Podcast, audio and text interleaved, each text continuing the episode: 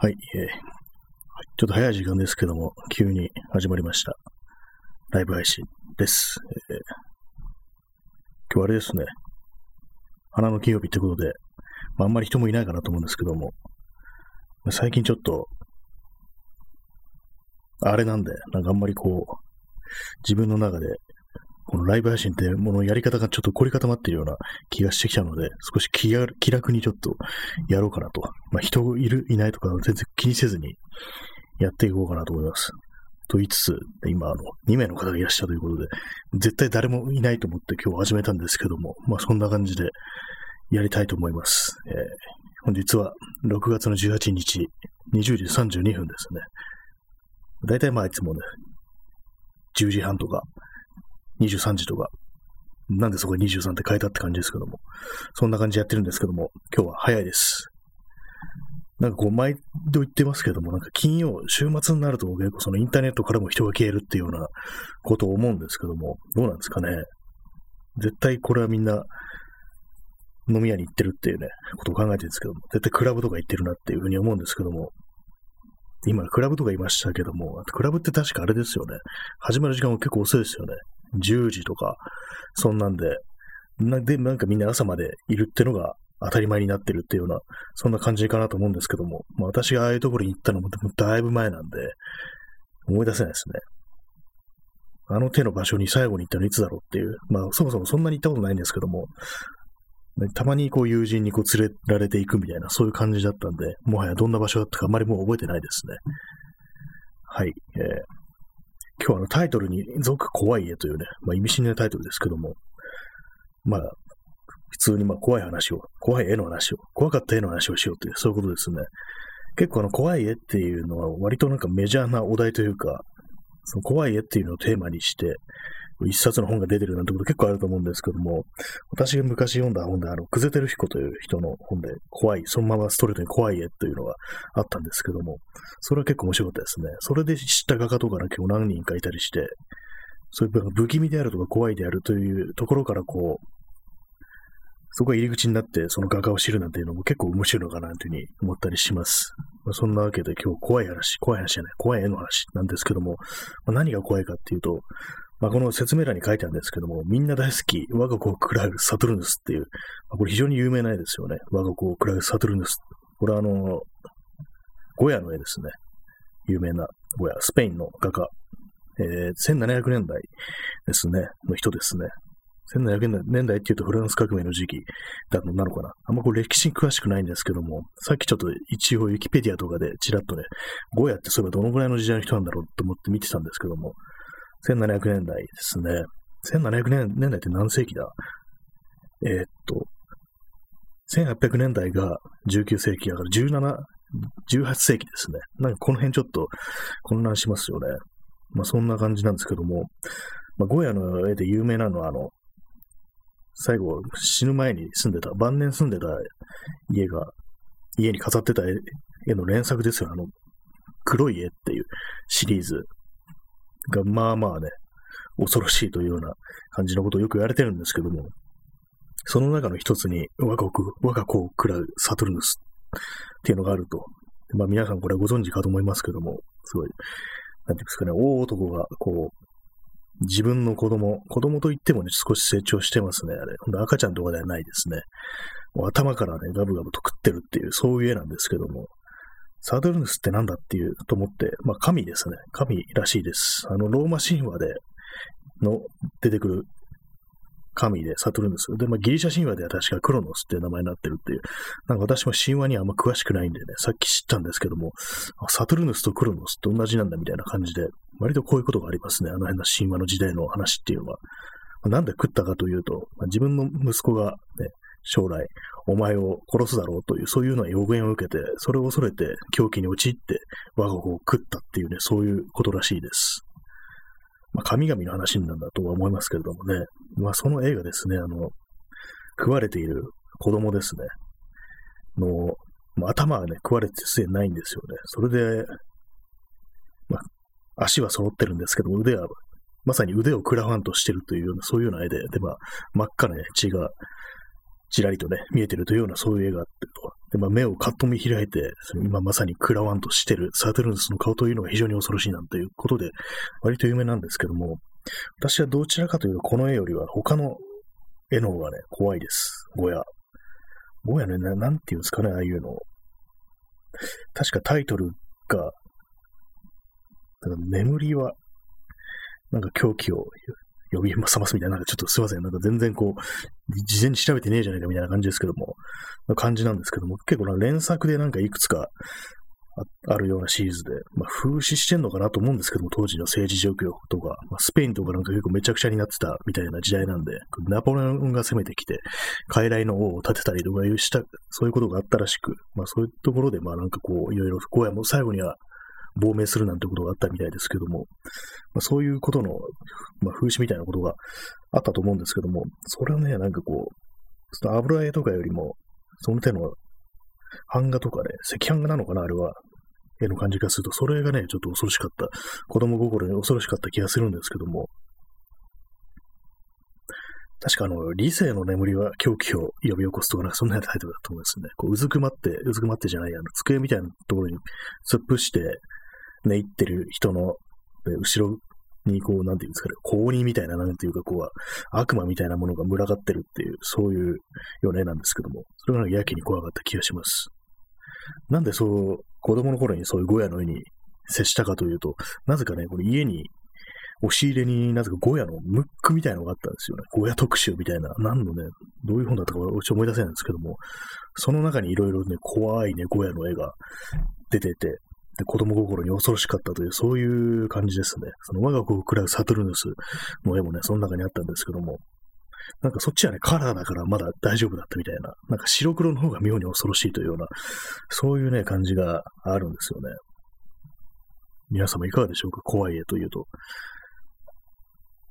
まあ、ゴヤのね、その一連のその手のね、版画のシリーズで見て思い出したのは、あれなんですよね。まあ、順序は逆ですけども、あの、まあ、ちょっと前に亡くなったあの、三浦健太郎という漫画家、あの、ベルセルクで有名な、あの人ですけども、あの人のね、ベルセルクって、あの、ショックっていうシーンがありますよね。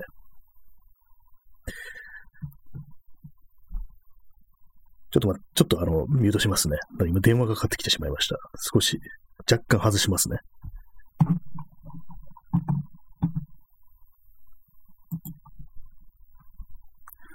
はい、えー、長らくお待たせしました。まあ、普通ね、こういう生放送やってると出ないだろうって感じなんですけども、ちょっとね、あの、まあ、急ぎからというような内容の、あれがあったんで、出てしまいました。まあ、すぐ終わりましたけども。まあ、ちょっと咳込みますね。はい。ちょっと待ってください。またミュちょっとミュートします。はい。えー、お待たせしました。ちょっとあれですね、早い時間にやるとなんかこう、バタバタしがちですね、まだ。この時間だと。まあね、そのような感じで、まあ、ゴヤの絵の話でしたね。ゴヤの絵の話。まあ、子供の頃にそういうふうに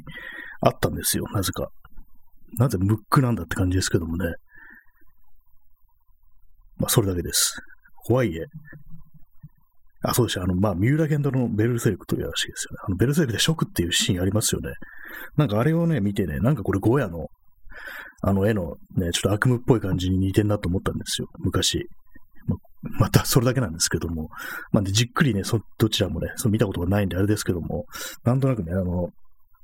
よくわからない小さなね、こう、鬼みたいな、悪魔みたいなもんが、わらわら出てくるっていうので、なんかそのゴヤの上の、なんかね、世界を思い出したな、なんていう、そんな感じですね。結構あの、知らないことがいろいろありますね。久々にこう調べてみると、そのゴヤだとかのことで。あの、巨人っていうなんか大きな絵ありますけども、大きな絵っていうか、まあ、巨人の絵ですね。そう、山々の、ね、こう、山並みがあって、その向こうにこう、でっかいね、巨人が立ってる、後ろ姿なんていう、そういう絵があるんですけども、どうもそれはゴヤの作品ではないんじゃないかみたいな、そんなことがある、そういう説があるらしく、結構確定に近いような感じらしいですね。誰か、誰の絵かっていうと、まあ、ゴヤの弟子なんじゃないかっていう、絵に描かれてるイニシャルから判断すると、多分、まあ、ゴヤの弟子が描いたっていう、そういうことらしい。そういうことになってるらしいですね。まあ、割にこう、あれが贋作、これが贋作っていうのは、結構ね、その21世紀になって判明したっていうようなことが、なんか割とありますよね。ゴッホの作品でもこれは違うんじゃないかみたいなやつ、結構ね、ありますよね。素描とかであの、アルルの自分の部屋を書いた、手紙に書いたやつありますけども、あれもなんか自分じゃなくて、ね、義理の妹が書いたんじゃないか、そういう説が確かあったと思います。なんかの本で読んだんですよね、それ。結構、この10年ぐらいに出た本かなと思うんですけども、まあ、そういう感じでね、結構まあ、過去の画家とかそういうものってね、贋作とか作るとなるとね、結構、いろいろあるんだなと思いますね。いろいろあるんだなと思いますねって感じ、適当なこと言ってますけども。まあ、そんな感じなんですよね。私の怖い絵ってなると、怖い絵と聞くと、まずそのゴヤの絵が出てくると。まあ、それ以外はまあ、よくまあ、この放送でよく喋ってるね、こう昔読んだ怖い話の本とかそういうのに出てくる挿絵っていう、ね、パッとね、こう誰が書いたかわかるものってなるとね、そのゴヤぐらいですね。まあ、そのような感じなんですけども。まあ、特にね、他そんな怖い絵とかないなっていうのはありますね。あんま絵ってこう、有名な絵ってなると、やっぱりこう、触れる機会も多いから、だんだんね、こう、いろいろこう見ていくうちに、すごくなんか、毒が抜けていくというかね、見慣れちゃうところがあるなとは思うんですよね。大丈夫になっちゃうっていうか、まあ最初、初見ではね、結構うわって思うんだけど、なんかこういろんなところでやっぱり目にする機会が多いとなると、それなりに今慣れてくるって感じで、で、それがね、なんでもないようなね、ど、どこにでもあるような、本当にまあ、そう、なんかの挿絵みたいな、そういうのだとなんか、割と新鮮にその怖さが映るっていうのはありますね。あとですね、あれですね、そういえばあの、昔ね、子供の頃読んだ、あの、東京大空襲の絵本っていうんですかね、まあその時のことを描いた絵本で、多分なんか早乙女勝本とかなんかそういう人だったと思うんですけども、絵を描いてるのはその人かどうかちょっとわからないんですけども、多分ね、その人のね、感じで、感じでってなんだ。その人のね、その、タイトル忘れちゃったんですけど、まあ、東京大空襲のね、そう、人がね、次々と火に飲まれて死んでいくって様を描いたそういうようなね、本があったと思うんですけども、それがね、子供頃読んです結構怖くって、あれなんですよね、あの、ムンクの絵に似てるんですよね。もう叫びとかで有名な、あの感じのスタイルの絵で、結構まあちょっと若干デフォルメされたような人間っていうのがね、こう、逆に恐ろしいという感じで、なんかムンクレも確かに不気味ではあると思うんですけども、なんかそっちのね、その東京大空襲の絵本の絵の方がね、かなり怖かったというような気がしますね。やっぱりまあ、ああいうのが怖いですよね。まあ、まあ、原爆のね、こう、参加を描いたような、マルキーリという人もいましたけれども、あの絵もまあまあね、怖いですよね。まあまあ怖いですよね、つってもちょっとあれなんですけども、ちょっとね、戦争要は平和教育の一環としてああいものが学校とかに置いてあったりなんていうね、そういうことがあったんだと思うんですけども、割に怖かったですね。まあ、それだけです。なんかこう、今日はなんか気楽になんかすごいやろうかなと思ったんですけども、すごい適当な感じでやろうかなと思ったんですけど、いつもとあんま変わんない感じになりましたね。黙りこぐってもいいやみたいな感じでやろうかなと思ったんですけども、まあ、とはいえさっき少しね、あの、空いてしまいましたけどもね、ミュートが、ミュートの時間が結構長かったですね。この、まあ、今、あの、ライブ配信のライブマラソンつって、何日以上やると Amazon ギフトもらえるみたいな、そんなキャンペーンがこのラジオトークであるんですけども、これが何、どういう放送でもいいかというと、そういうわけでもなくってあ、これあの、無音配信とか、そういうやつだとダメっていうね、あと15分以下だとね、ダメっていう、そういうことらしいですね。だからあんまこう、無音の時間が続いてもいかんなというふうに思ったんですけども、さっきちょっと電話がかかってきてしまってという感じでした。まだね、この時代まだ電話があるんですよ。ね、今、あの、未来の人に向けて話しましたけども、まだ、人間はまだ電話というものを使ってコミュニケーションを取るっていうね、そういうことがあったという、まあ、そんな話でございましたけども、そうですね、怖い絵の話ね、なんかこう話していけばどんどん出てくるかなと思ったんですけども、全然出てこないですね。怖い絵。っぱりなんか扱ってる題材ですよね、題材。やっぱりさっき言ったみたいな戦争だとか、ね、そういうものががやっぱり怖いだろうし、具体的にまあそういう何何らかの参加を描いたというような、そういうものだと、やっぱり怖さというものはより増すなと思います。まあ、ゴーヤも結構そのスペインの内戦とかのね、絵を描いてますからね、そう、なんかこう、壁際に追い詰められて、銃を突きつけられて処刑されているっていうような人たちの絵だと思うんですけども、なんかこう、あれですね、いろいろこう、絵は知ってるけど、その背景というものがあんまこう詳しくないっていうか、その時代、まあ、今だとまあ、18世紀、スペインとかですね、その内戦だとか全然こうわからんので、そういうのね、知らないで見てんのもどうなんだろうっていう気が最近ちょっとしてきました。あまりにもこう、背景というものを自分はちょっと知らないなと思って、なんかね、ちょっと、機会があればどんどんね、こう、調べていくなんていう風にした方がいいのかななんていう風に思いますね。やっぱりこう歴史というものが、ね、今更になっていっちゃうことね、大事かななんていうふうに思えてきたんですよね。まあ、近代のね、歴史、本当にまあ20世紀とかなってから、まあそれなりにいろいろなんか触れる機会も多いですけども、それ以前のね、こととか、まあ、中世だとか、まあ、それに至るまでのとか、全然わかんないですからね。まあ、特にあの、まあ、紀元前とかなんだろうっていうふうにね、全然こう、思う、わからないんですよね。まあ多分子供の頃とか学校でそれなりにまあさ、ざらっとね、さ、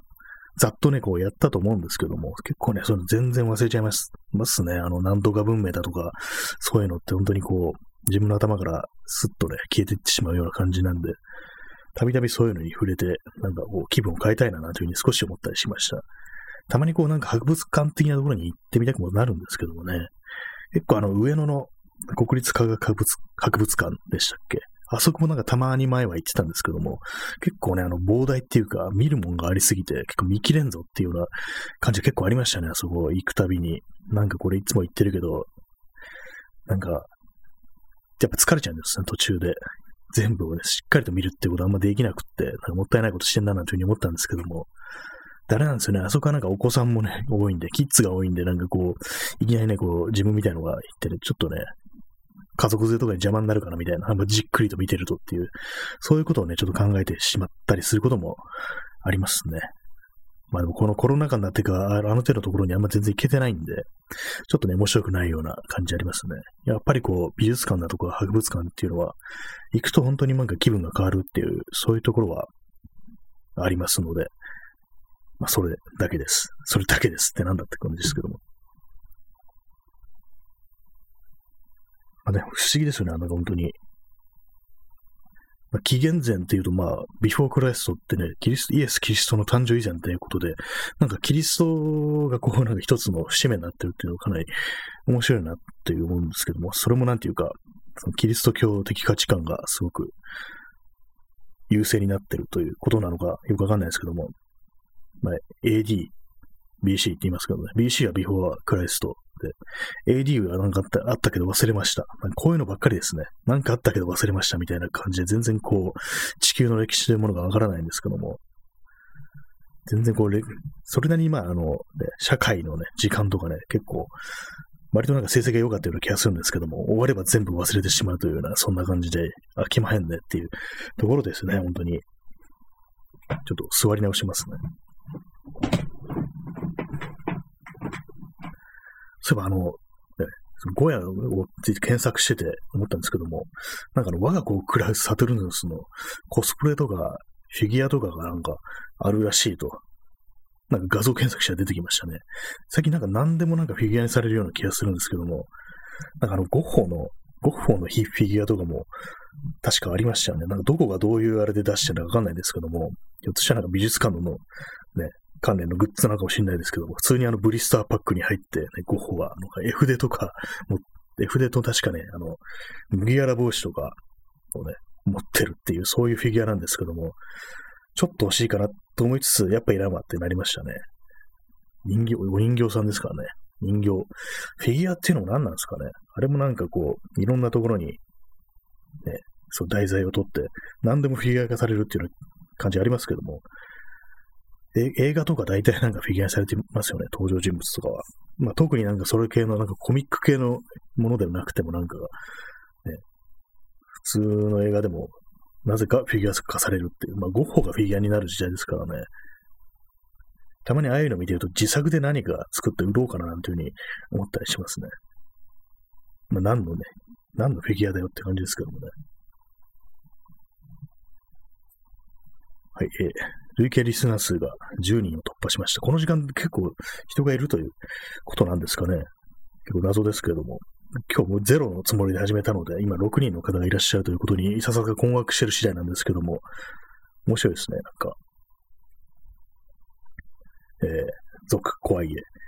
怖い絵っていうなんかあの、その、久世照彦がマストルトに怖い絵というタイトルで出してる本もありますけども、それ以外にも美術研究家の誰かがなんか、怖い絵というタイトルで何作かね、出してたと思いますね。もう3、4冊そのシリーズであったような気がするんですよね、怖い絵。結構その美術館も、その怖い絵という、まあそういう捉え方に、まあ、ちょっとね、寄せてきてるような感じが、なんか確か何年か前に、その、それこそストレートに怖い絵っていうタイトルの展覧会みたいなのがあったような気がするんですよね。まあ、私は見に行きませんでしたけども、結構なんか不思議ですよね。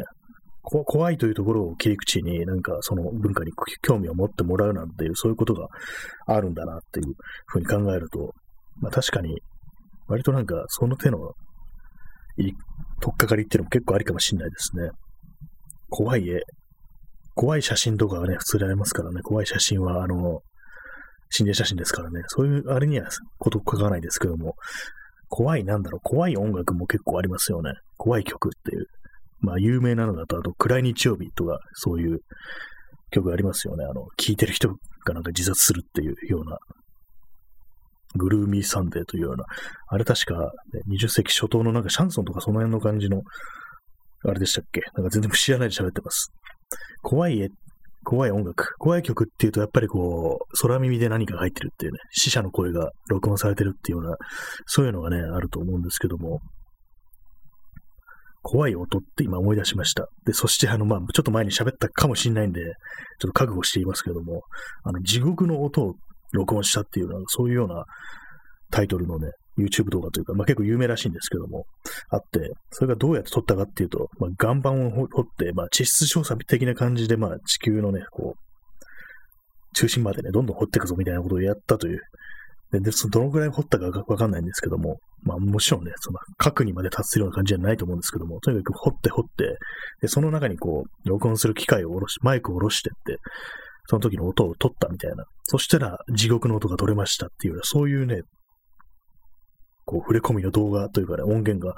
あって聞いたんですけども、確かにね、そういうような説明を聞いてから聞くと、世にもね、恐ろしげな、本当に地獄というものがあるのではないかという、そういう感じのね、恐ろしい、こう、まあ、人の、ね、反響する人の叫び声とかね、悲鳴みたいなものが延々とこう、続いてるっていうものなんですけども、ノイズに混じって、そういうやつなんですけども、まあ実はまあ、何かの映画のシーンから捉えたものだったみたいな、そういうオチがついて、つきましたね、確か。まあでもそれだけ、その音源聞る、聞くのと、そういうの何のね、こう、あれもなしに聞いたら何のね、こう、音なんだろうみたいな感じでかなり怖いと思いますね。あとこれもまあ、ちょっと何年か前のネタなんですけども、ロシアかどっかの街の、まあ、団地ですね。団地がダーって並んでる前、よくあるロシア的な風景の中で、謎の音がなんか夕方になると定期的に流れてくるっていう、まあ、時報みたいな感じですよね。それがなんか、まあ、ちょっと自分もね、どれ、どういう音だったか忘れちゃったんですけども、まあ、何かしらのなんか、何か擦れ合うような、すごく低く、長く、鈍くっていうような感じで、擦れ合うようなギーみたいな感じですかね。そういうような音が夕方になると決まって響いてくるっていうような、そういうロシアのね、街があるっていうのがあって、結局それなんだかわかんなかったんですよね。私の読んだ記事の限りでは。結構不気味でしたね。何かしらのまあ理由があるんでしょうけど、まあ、科学的な何かがあるんでしょうけどもね。まあ、そのようなことを感じたというわけでございます。クジャルベさん、えー、今日試験放送で緊急地震速報の音が流れてたんですが、あれは怖い音ですね。あれ怖いですね、確かに。緊急地震速報の音って、すごい不気味な音ですよね。やっぱりあの人間のそういう警戒心みたいなところに、まあ、働きかける最適な音っていうことなんでしょうね。ビクッとしますからね、あれ、流れると。ちょっと今手元にギターがあるので、弾いてみましょうか。確かね、あの、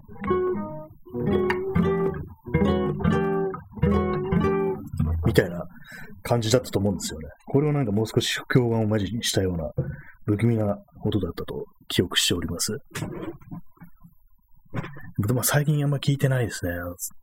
あれ流れてくるとね、こう、うわってね、恐ろしいと同時になんか少しテンションが上がるというか、すごい臨戦態勢になるみたいな、そういうとこもあるんで、不思議ですね。あんな短いね、音だけで、そういうような人の感情というか、すごい防衛反応みたいなところに働きかけるというのは、すごい非常に不思議な感じしますけども。今日脇にね、そうギターを置きながらやってるんですけども、あんまりやってないですね、最近。あの、弾き語り的なことを。こうレパートリーがないのでで、全然練習してないっていうのあって、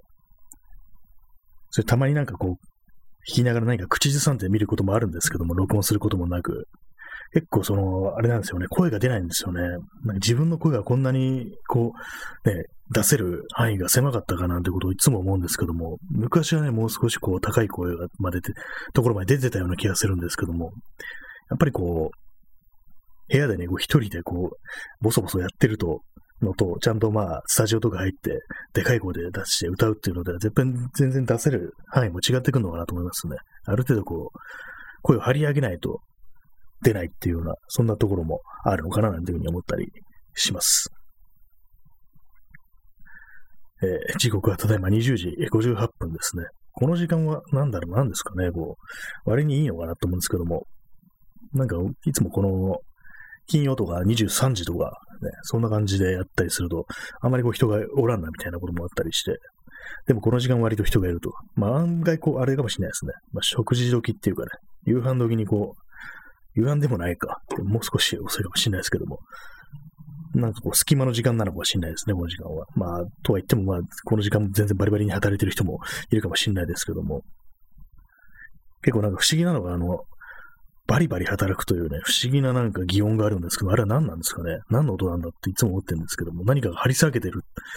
と思うんですけども、あれはなんか胸が張り下げてるという、労働というものに心が引き下がれて人間ではなくなってしまうっていうような、そういうことなのかななんていうふうに、ね、たまに思ったりしますね。それだけです。恋、恋に仕事に頑張るぞいとか、なんかたまに見るんですか？あれは何なんですかね？元ネタは。まあどうでもいいんですけども、そんなのは。ね、今日はこんな感じで、まああの、まあ主にサトルヌスの話を、サトルヌスとクロノスは同じ、ね、神だったという、まあそういう話をしましたけども、まあ全然わからないですね。神の話は。神々の話はちょっとよくわかんないですね。日本神話とかもなんかこう、変な色がついちゃいましたね。あれも、なんか右翼が好きそうっていう、そういうね、こうイメージがついてしまったんですけども、でもなんかこう、いろいろ見てると、ウィキペディアとか、そういう、まあその辺での歴史的な、歴史関係のウェブサイトとか見てると、なんかあんな昔から人間がいたんだって考えると結構不思議な感じになったりはしますね。信じられないですね。こんなに長く人類というものは生きてる、歴史を重ねてるのかと思うんですけども、そのにしてもなんかあんまこう進歩できてないというか、まあテクノロジー的な進歩じゃなくてね、こう、未だにこう、こんな感じで、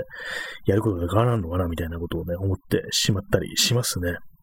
まあ、とはいえ、こう、ここ数百年のテクノロジーの発展っていうのはかなりすごいのかなと思うんですけども、で、なんか、これから先逆に停滞していくなんていうね、ことを考えてしまったりはしますね。はい、そんな感じで本日お送りしてきました。えー、8時半からね、始めるという、ちょっといつもより早い感じだったんですけども、まあ、全然ね、こう、最近なんかちょっとあんまり元気がないという感じで、まあ、今週特に元気がなく、あんまりこう、その、こうライブ放送もテンションが低いなんていうことがあったんでね、今日はなんかちょっと好き勝手やるかみたいな感じで少し早めに始めた感じなんですけども、まあ割と普通に終えてしまったというような、そういう感じでございます。そんなところで、まあ、53秒、あと5秒くらい、えー、ご清聴ありがとうございました。さよなら。